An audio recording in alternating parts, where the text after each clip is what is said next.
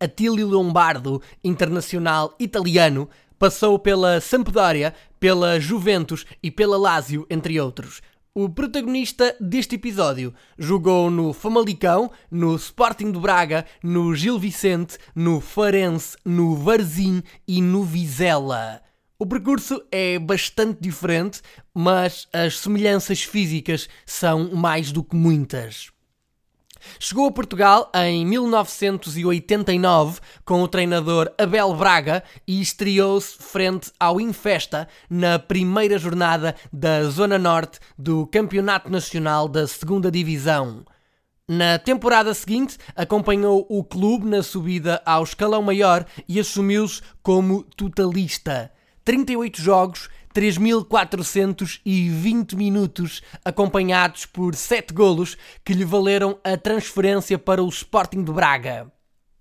Ficou apenas uma temporada nos Arsenalistas, onde não foi muito feliz, e em 1992 mudou-se para o Gil Vicente.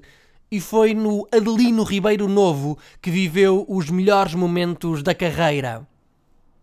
Após três anos em Barcelos, deixa o Minho pela primeira vez e ruma ao então europeu Farense, não chegando, no entanto, a participar nos jogos que os algarvios disputaram na Taça UEFA frente ao Olympique de Lyon.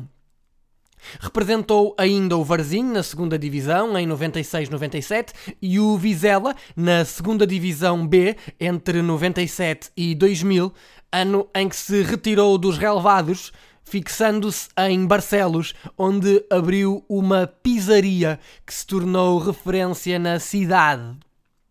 Ao todo, foram 176 jogos e 17 golos em seis temporadas consecutivas no escalão maior do futebol português, que fizeram dele um dos médios mais regulares da primeira divisão nos anos 90. Falo de Cassioli. Eu sou o Paulo Freitas e este foi o 41 episódio do podcast No Mundo dos que são grandes. Até breve.